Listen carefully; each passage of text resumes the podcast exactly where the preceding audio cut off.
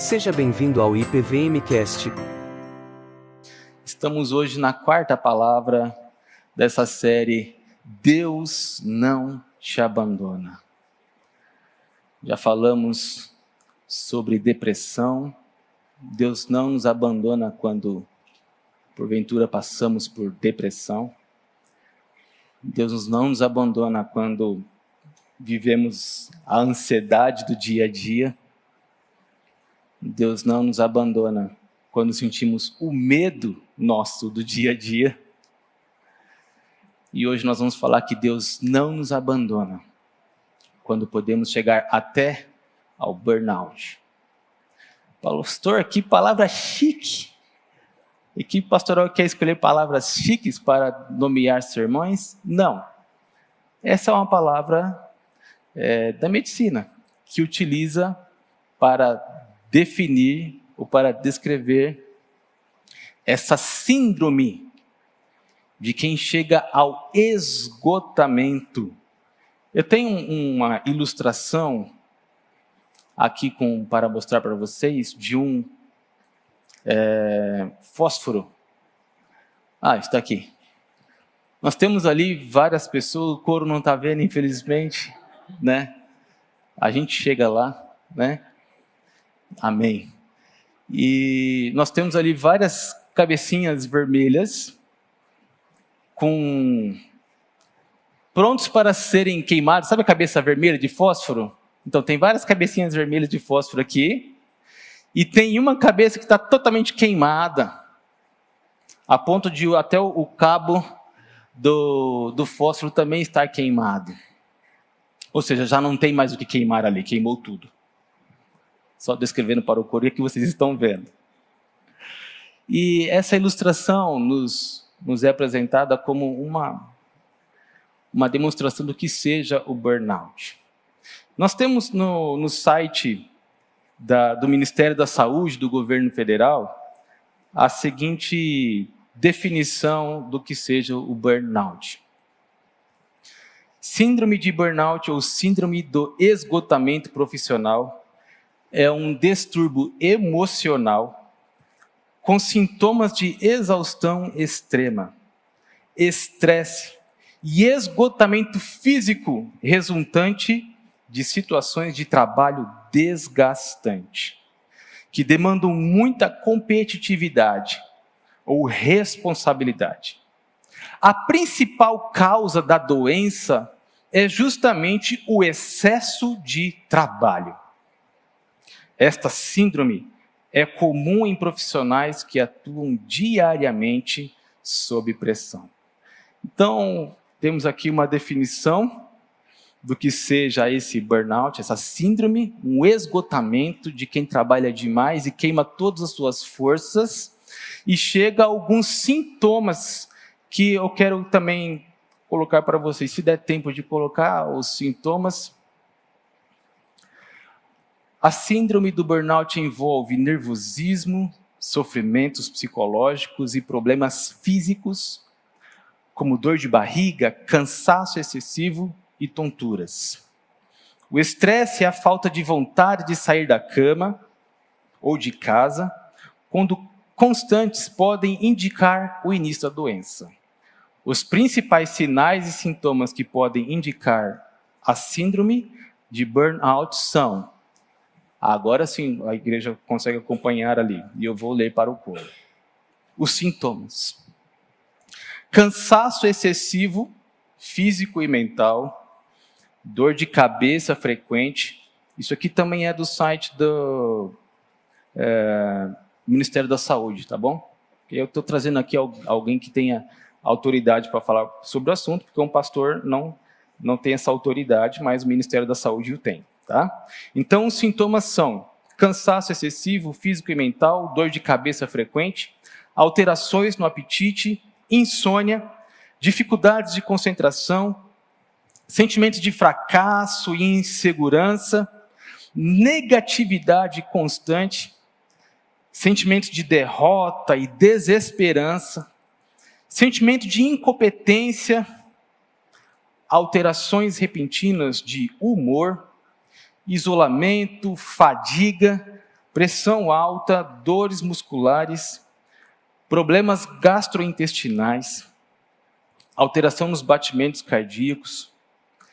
E normalmente esses sintomas surgem de forma leve, mas tendem a piorar com o passar dos dias. Obrigado, pastor Marcelo. E nós temos logo abaixo o tratamento, também, obviamente, é, proposto. O tratamento da síndrome de burnout é feito basicamente com psicoterapia, mas também pode envolver medicamentos antidepressivos e ou ansiolíticos. O tratamento normalmente surte efeito entre um e três meses, mas pode perdurar por mais tempo, conforme cada caso. Mudança nas condições de trabalho. Aqui chega o nosso sermão de hoje mudanças nas condições de trabalho e, principalmente, mudança nos hábitos e estilo de vida. Interessante que Deus, que o Deus não, o, o site aqui do Ministério da Saúde apresenta também uma solução que Deus já havia dado desde a criação.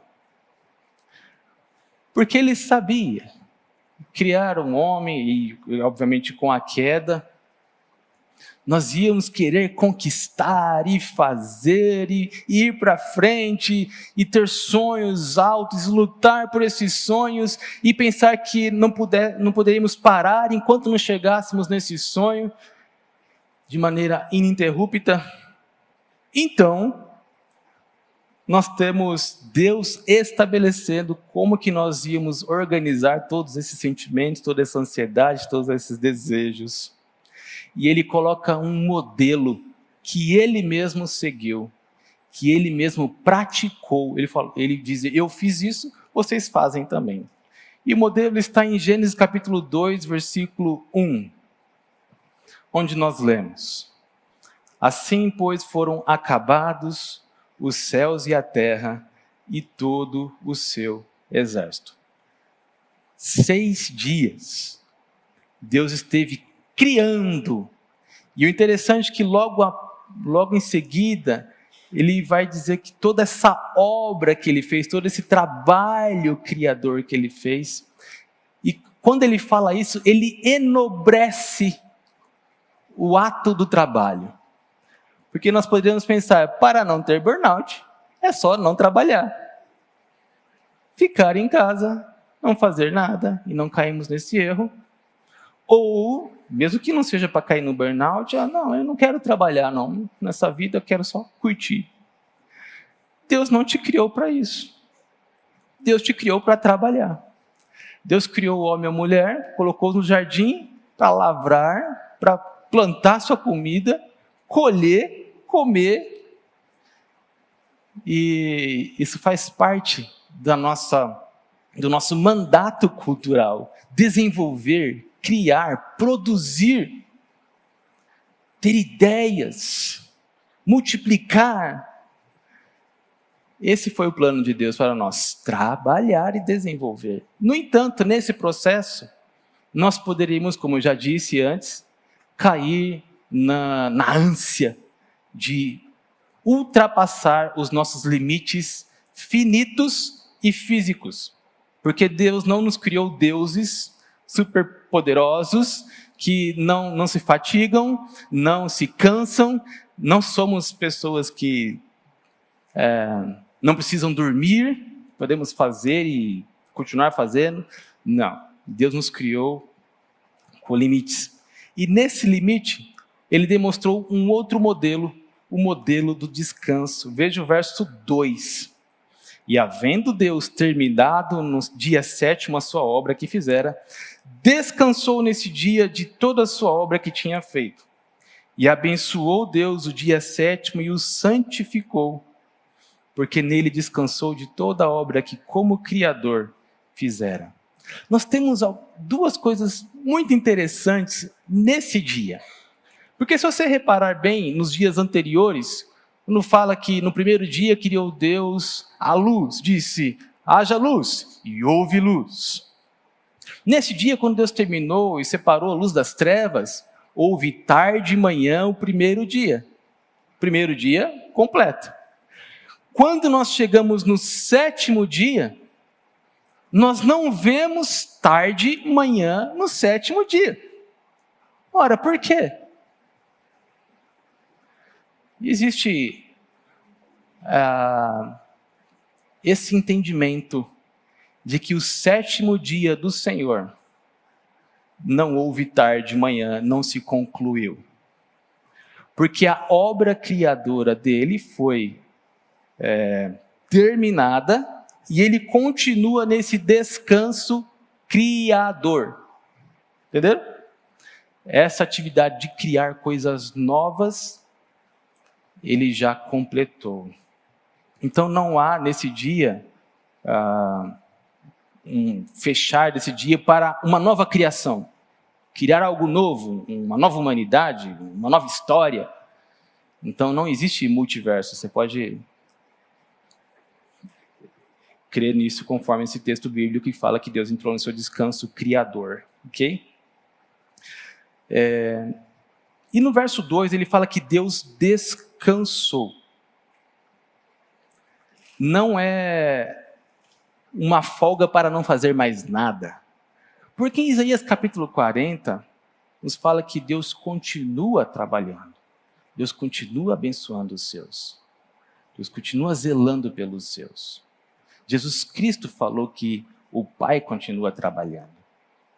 Então, o que seria essa esse descanso?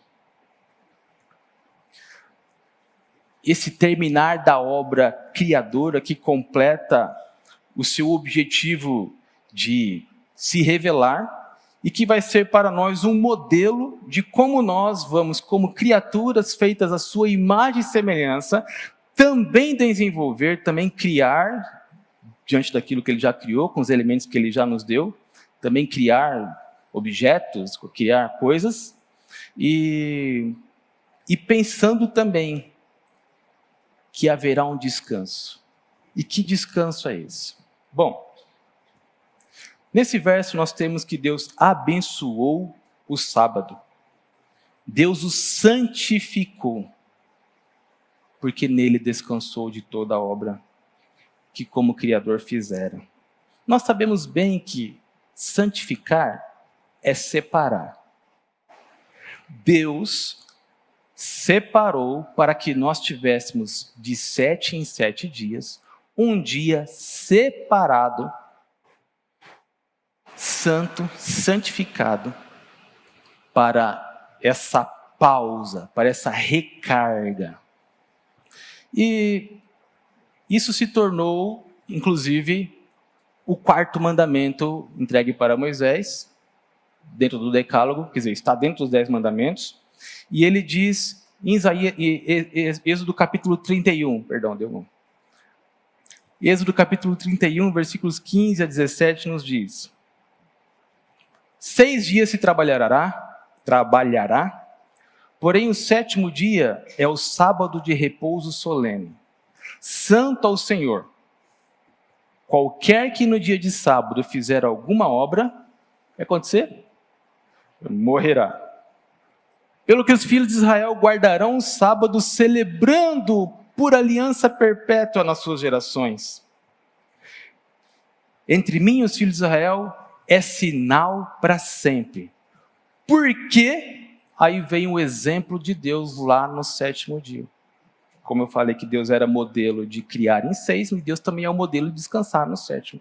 E esse verso 17 conclui: Porque em seis dias fez o Senhor os céus e a terra, e ao sétimo dia descansou e tomou alento. Vemos que então Deus especificou: criaturas, vocês são a minha imagem e semelhança, vocês vão desenvolver, mas eu fiz em seis dias e parei um dia, descansei. Vocês vão trabalhar em seis e descansar em um. No entanto, as coisas não continuaram dessa maneira. No capítulo 3, nós temos a queda. E as coisas mudaram um pouco, na verdade, mudaram bastante para nós, no que diz respeito ao trabalho. Porque dentro das maldições da queda, nós temos a partir do verso 17 até o 19. E Adão disse: Visto que atendeste à voz da tua mulher, e comeste da árvore que eu te ordenara não comesses, maldita é a terra por tua causa. Em fadigas obterás dela o sustento durante os dias da tua vida. Ela produzirá também cardos e abrolhos, e tu comerás a erva do campo, no suor do rosto comerás. Comerás o teu pão, até que tornes a terra, pois dela foste formado, porque do pó, porque tu és pó e ao pó tornarás no suor do rosto.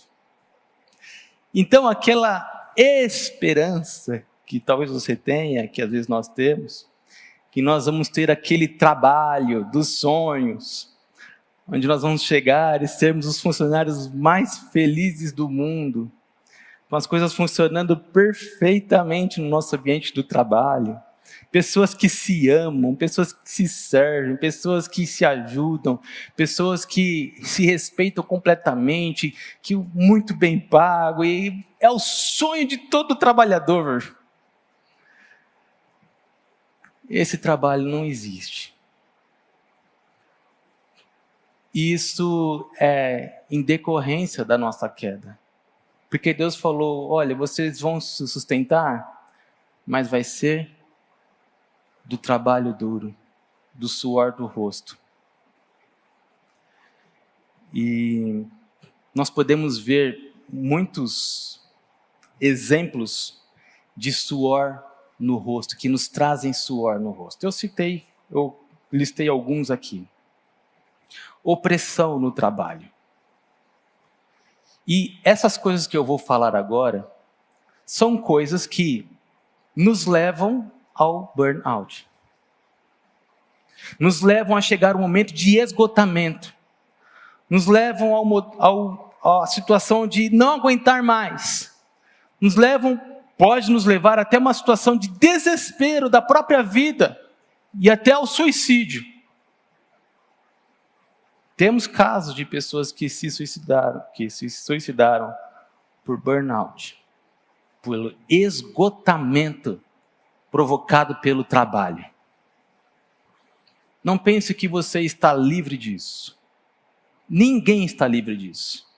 E é por isso que Deus colocou no ato da, da conclusão da sua criação um modelo para que nós não caminhássemos, caminhássemos para esse esgotamento.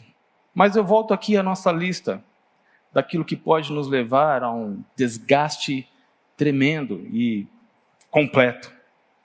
A opressão no trabalho. A injustiça profissional. O escravismo. Claro que nós não temos escravismo no Brasil é, no sentido legal, né? Mas na prática nós temos. Por quê? Porque tem locais de trabalho que te cobra horas e horas e horas e horas sem descanso, sem dó nem piedade, sem compaixão, sem misericórdia, e cobra excelência por horas, trabalho desumano, de desgaste. Então essas coisas podem nos trazer sim, nos levar sim, perdão, ao burnout. Nós temos também aqui em São Paulo muito comum, né, a distância do trabalho. Se nós trabalhamos 5 quilômetros longe de casa, já, já é um tempão de viagem, já são algumas horas de viagem, atravessar São Paulo no horário de pico. E perigo no trabalho e no transporte. Sair na rua e ser assaltado, levar o seu carro, levar a sua bolsa, levar a sua mochila, ser é, trapaceado, ser abusado. Temos casos de abusos no trabalho. Então são coisas que, algumas coisas só que eu listei aqui, que na sua somatória, em vivermos esse desgaste no dia a dia, pode sim nos levar ao burnout. Mas nós temos outras coisas que podem nos levar a essa síndrome, que é uma doença, mas que são culpas nossas. Culpa minha e culpa sua. São coisas que estão no nosso coração. E eu listo. Avareza. Quer mais, quer mais, quer mais, quer mais e quer mais. Desejo insaciável de ter. Consumismo. Cada, cada ano lança um modelo de celular diferente, com uma capacidade melhor e a gente que, porventura, tenha o celular do ano passado, precisa trabalhar mais e virar mais noite para conseguir o celular mais novo. E muitas vezes esse trabalhar mais, eu dei só um exemplo, né, mas é claro que nós podemos querer muitas coisas. Na verdade, nós poderíamos até querer apenas alimentar a nossa família. Mas até para isso, Deus nos dá um limite. Mesmo que o objetivo seja nobre, abençoador, nós não podemos, por causa de uma causa nobre, pecar. Por causa de uma causa nobre, matar. Por causa de uma causa nobre, roubar. Por causa de uma causa nobre, desobedecer o, o mandamento do Senhor. Parem. Descanse. Mesmo por causas nobres. Então, eu listei aqui algumas coisas nossas, internas, que podem se tornar nossos ídolos, o desejo de ser e ter, talvez até passar num concurso, alguma coisa assim, coisas que tomam todo o nosso tempo e nos sugam Existe uma outra ilustração que a ciência médica também nos, nos, nos mostra para nos ajudar a entender um pouco mais sobre essa síndrome e o que, que acontece com a gente. É a ilustração do tanque vazio. Tanque do carro, tanque de combustível do carro. Lá no vermelho, lá no final, pronto para acabar, ou já acabado.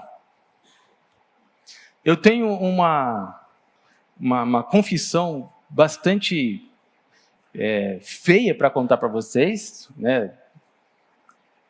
Que eu tinha lá meus vigorosos 19 anos, isso há 20 anos atrás, né, amor?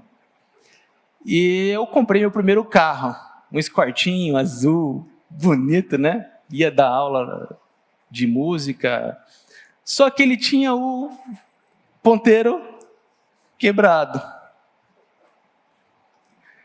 E você sabe que 19 anos não tem lá aquela, aquele dinheiro para encher o tanque toda hora, né? e a gente sempre pensa, acho que vai dar para chegar, né? É. E infelizmente não deu. Algumas vezes. e namorava a Esther na época, já querendo casar, obviamente. Mas não atrapalhou, né? Estamos aqui. E, né, amor? Mas aquela. E houve vezes, vezes de acabar na esquina do posto, né? Só dá uma empurradinha e o carro estava dentro do posto. Ó, oh, como Deus é. É inacreditável. Deus é maravilhoso. Não aconteceu isso? Deus é maravilhoso. Mas esse tanque vazio, não adianta, o carro não vai andar mais.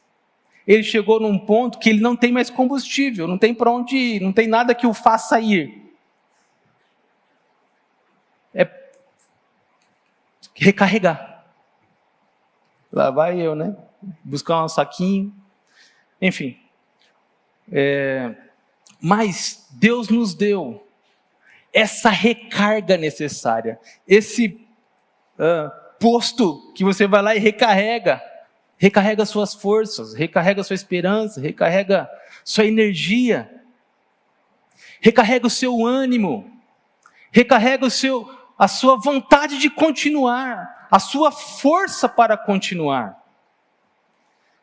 E isso não é apenas teórico, isso, é, isso também é físico. Temos aqui nossos amados irmãos médicos para nos dizer isso. São substâncias que são formadas no nosso cérebro, que nos dão prazer ou seca o prazer.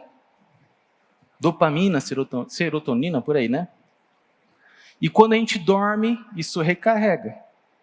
Quando a gente descansa, isso recarrega. E quando a gente não utiliza essa substância correta, a gente utiliza a adrenalina, que seria para ser utilizada nos momentos de emergência. E como a gente vive, parece que sempre num estado de emergência, essa emergência nos consome por dentro. Não é verdade, doutores? Eu li, estudei alguns livros sobre isso para falar com vocês aqui hoje. Então, essa essa condição que Deus nos deu, ela é física, ela é espiritual, ela é emocional, ela é verdadeira. Mas nós temos esse desafio de estarmos nessa sociedade com uma necessidade muito grande de precisarmos ter coisas importantes de um ambiente de trabalho que nos secam por, por aqueles vários motivos, opressão, competitividade, é, horas é, é, exacerbadas, o perigo, as trapaças, coisas que nós temos que nos secam, que nos, nos tiram o prazer do trabalho. E nós precisamos então encher o tanque. Um dos livros que eu gostaria de até é, indicar para vocês, eu li esse livro essa semana, se chama Andando com Tanque Vazio, de Wayne Cordeiro. É um pastor americano que viveu o burnout. Ele viveu o estresse de se jogar na calçada e não saber quem ele era. Antes de dar uma palestra na igreja. Tamanha situação grave que ele chegou mas ele foi curado e escreveu esse livro.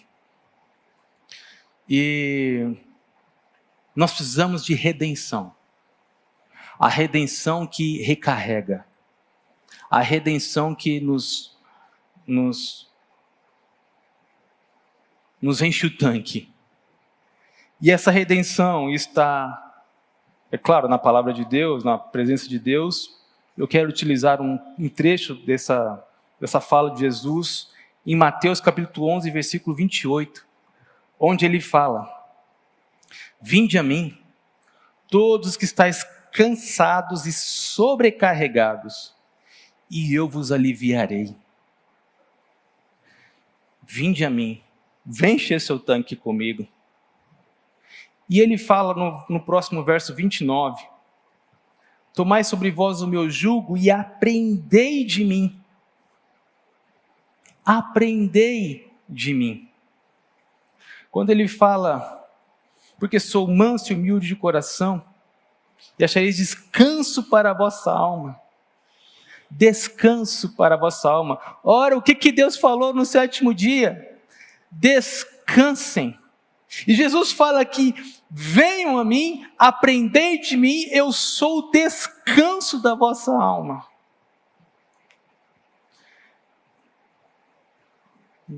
Ele fala que o fardo dele é leve, o jugo suave. Por quê? Porque ele está do nosso lado, lado a lado, como um professor.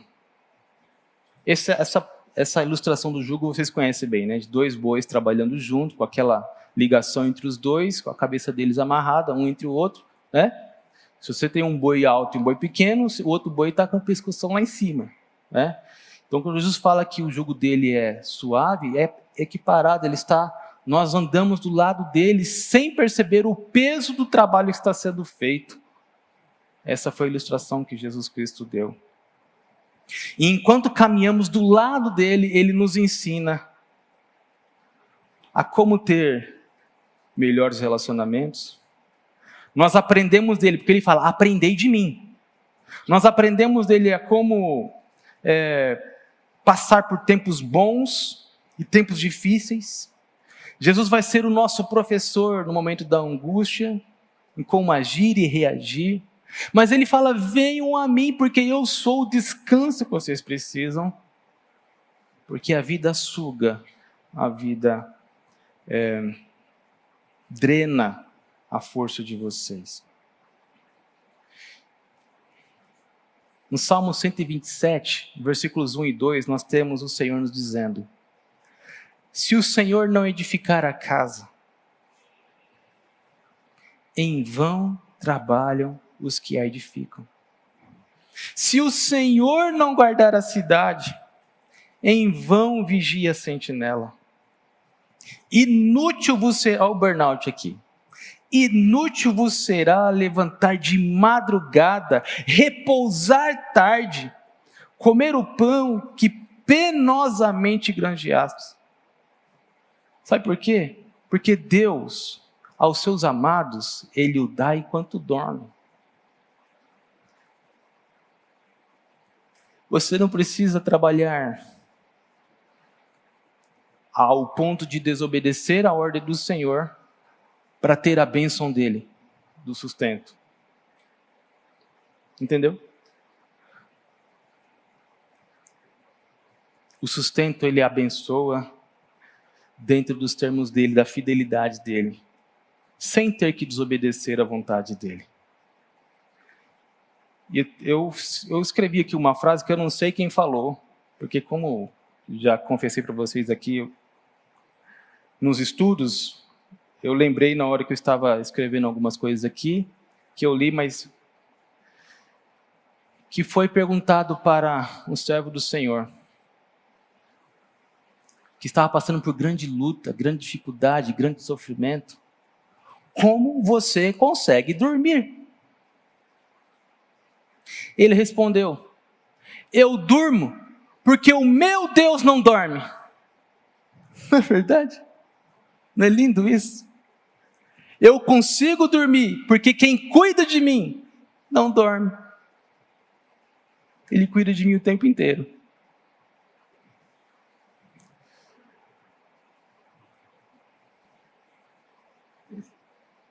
Marcos capítulo 2, versículo 27, 28, Jesus nos traz, avança um pouquinho nesse tema, e, dizendo, e diz: O sábado foi estabelecido por causa do homem. E não o homem por causa do sábado. De sorte que o filho do homem é senhor também do sábado. Quem criou todas as coisas? Jesus Cristo, pela palavra do seu poder, ele criou todas as coisas. Sem ele, nada do que foi feito se fez. Colossenses capítulo 1. Então, Jesus criou todas as coisas e também criou o sábado.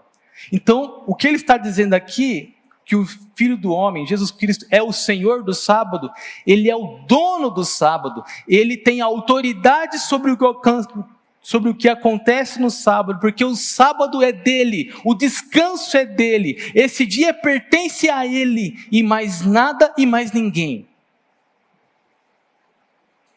Que desafio para nós, meus irmãos.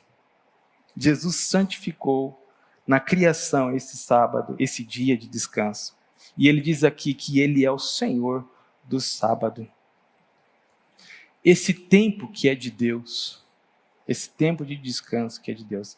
Mas eu gostaria de aproveitar a oportunidade e fugir um pouquinho do, do dia do descanso, porque se Jesus Cristo é dono do tempo, ele é senhor do tempo, ele deu para mim e para você 24 horas por dia. Bastante tempo. E Ele é o dono dessas horas. Ele é o dono desse tempo. Ele é autor e dono. Então, o que nós fazemos dentro desse tempo, nós fazemos com o tempo que é dele, que ele deixou em nossas mãos enquanto estamos vivendo. Pastor, onde você quer chegar? Nós desperdiçamos nosso tempo. Nós desperdiçamos o tempo que ele nos deu com coisas que não nos edificam, com coisas que não nos abençoam, não nos fortalecem, não nos consolam, com coisas que até desagradam, desonram o nome dele. Foi só uma divagação sobre esse tema. Como você tem utilizado o seu tempo, que está consignado a você, mas pertence ao Senhor, pertence a Deus. Será que você fica mais de uma hora no Facebook? Faça isso com o tempo que Deus deu para você. É precioso esse tempo que Deus deu. A não ser que você esteja ali fazendo algo importante, valioso. Pode ser que seja. Mas vamos voltar aqui ao nosso, nosso versículo. E eu quero passar agora para o final da nossa meditação, porque nós falamos do Deus que criou o tempo, que criou os dias de trabalho, o dia de descanso. Com a queda, nós temos um trabalho difícil que nos drena, que nos leva até ao burnout, a uma doença física, emocional, mas que Deus nos deu já na criação ah, o remédio. Como nós lemos lá no, no site do Ministério da Saúde, é, consertar o nosso ambiente, tempo de trabalho. O Senhor também demonstrou aqui ah, esse plano. Agora, Hebreus capítulo 4, versículo 4, eu quero falar mais um, um pouco sobre esse descanso. Porque em certo lugar, assim disse, no tocante ao sétimo dia, assim disse no tocante ao sétimo dia, e descansou Deus no sétimo dia de todas as obras que fizera. Meus irmãos, nós estamos aqui, vamos ficar nesse quatro por enquanto. O autor está chamando o que Deus falou lá em Gênesis capítulo 2. Nós estamos no Novo Testamento, onde ele está falando da obra maravilhosa de Cristo, que veio é, cumprir aquilo que antes era é, ilustrações, é, tipos ou exemplos, me foge algumas palavras melhores, do que nós temos de melhor na frente. E ele vai dizer aqui: descansou Deus no sétimo dia de todas as suas obras. Então, o que nós vamos ver agora é o que tem de melhor nesse assunto. E aí sim está no verso 9. Portanto, portanto, resta um repouso para o povo de Deus. O que é esse repouso daquilo que nos drena, que resta a nós?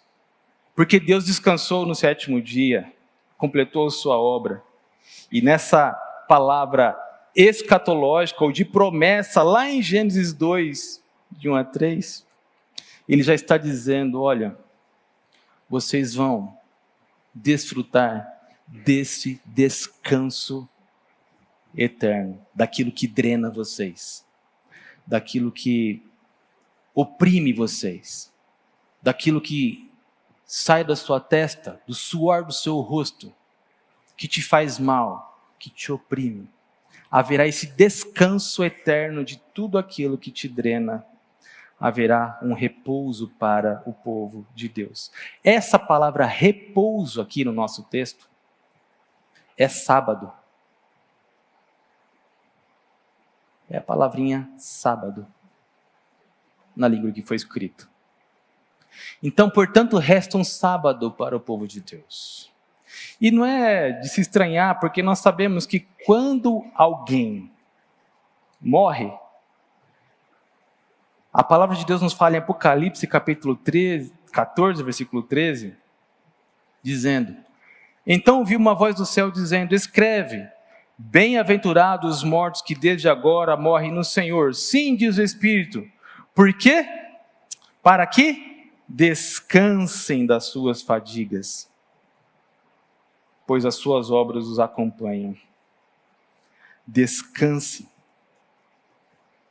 Então, eu quero então concluir com vocês com algumas aplicações daquilo que nós vemos que a sociedade sofre, que nós sofremos com ela, é, dessa correria frenética que nos faz sofrer sim, como consequência nosso, do nosso pecado original, desobediência ao Senhor,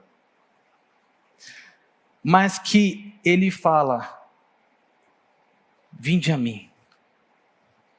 Você está cansado do que está acontecendo com você? Você já não aguenta mais? Você já está drenado dessas lutas que você vive no dia a dia? Porque quem está sofrendo dessa síndrome já não tem prazer em trabalhar mais. Já não tem vontade de levantar da cama e fazer aquilo que sabe fazer. Como diz lá numa das definições, já nem se acha mais competente, porque está desgostoso, já acha que não faz direito, que não serve para aquilo. Desanimado. E faz com que essas pessoas possam chegar em casa e xingar o primeiro que aparecer na frente, maltratar o primeiro que falar um bom dia, boa noite. ou não, não quer relacionamento, chega em casa cansado, não quer brincar com os filhos, chega em casa cansado, não quer conversar com o esposo, não quer conversar com a esposa, não quer sentar e tomar uma, fazer uma refeição com prazer, porque está drenado, está cansado, sobrecarregado. Mas Jesus fala: não, não, não, não é assim não. Não é assim, você não pode viver para o trabalho. O trabalho não define quem você é. Na criação, nós temos um mandato cultural, que é o trabalho. Nós temos um mandato social, que é o relacionamento, a família, os amigos, a igreja, as amizades. E nós temos um mandato espiritual, o nosso relacionamento com Deus. São três áreas da nossa vida que não pode haver uma que se sobressai em detrimento das outras. Porque quando isso sobressai, nos leva para o burnout. A, a drenagem completa das nossas forças. Porque primeiro nós estamos deixando de, de, de obedecer ou de cumprir o mandato espiritual, de termos um relacionamento diário com Deus, de conversar com Ele diariamente, de ouvir a voz dele diariamente, de estar em comunhão, Senhor, me ajude, Senhor, me ensina, Senhor, me fortaleça, Senhor, me console diariamente, Ele enchendo esse tanque para que você possa cumprir o seu mandato social, sendo um bom marido, uma boa esposa, um bom filho, um bom funcionário lá no seu mandato cultural. Percebem? Como Deus nos criou para sermos equilibrados. E quando nós não vamos a Jesus, Ele falou: Vinde a mim, vocês que estão cansados e sobrecarregados de trabalhar, de fazer coisas para suas forças, confiando nas suas forças.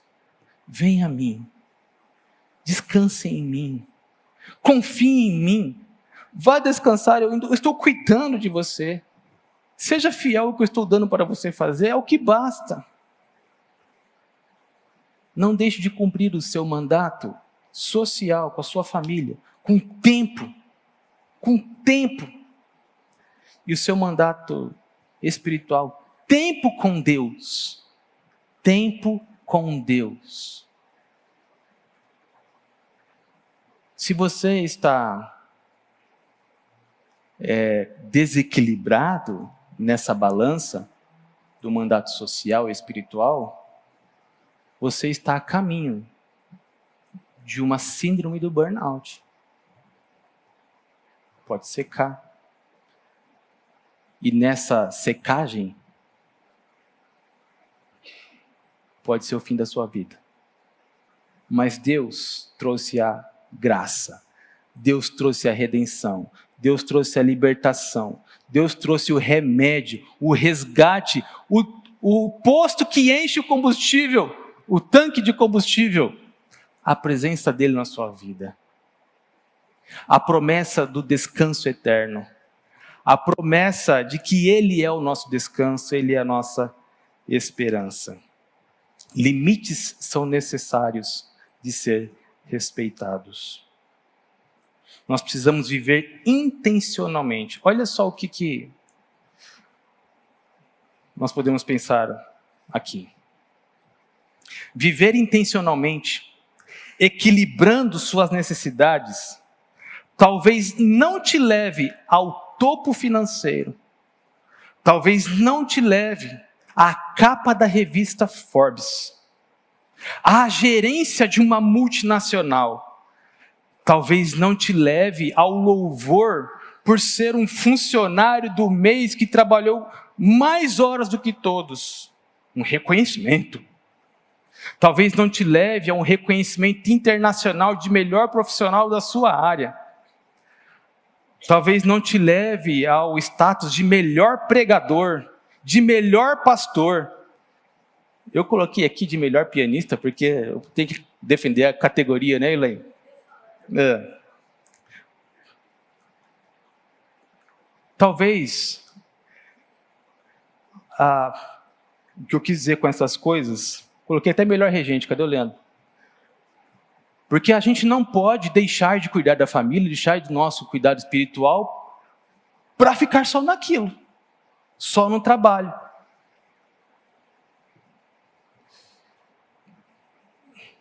É claro, reserva para todos, todas as três áreas no nosso tanque. Nós precisamos ter reservas de combustível. E essa reserva vem do Senhor. Essa força vem do Senhor. Esse cuidado vem do Senhor. Vinde a mim, vocês estão cansados, eu vou aliviar vocês, eu vou andar do lado de vocês, eu vou ensinar vocês, vocês vão se recarregar e vão conseguir ir trabalhar. planejamento do nosso tempo, tendo o tempo do Senhor, o tempo do trabalho, o tempo da família. E a distância da doença, da síndrome do burnout. Que o Senhor fortaleça o seu coração e guie os teus passos para viver a plenitude da presença de Deus cada dia mais te enchendo, te fortalecendo, enchendo você de amor, de esperança, de paz, de paciência com as pessoas, enquanto o mundo estará nos drenando. Jesus foi o homem de dores. Mas Isaías 53, 11, esse é o nosso último versículo. Ele verá o fruto do penoso trabalho de sua alma e ficará satisfeito. O meu servo justo, com seu conhecimento, justificará muitos, porque as iniquidades deles levará sobre si.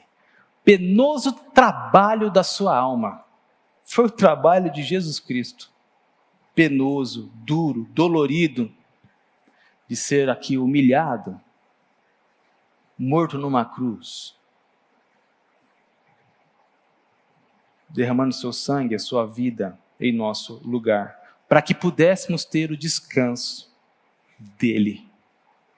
Descanso dele.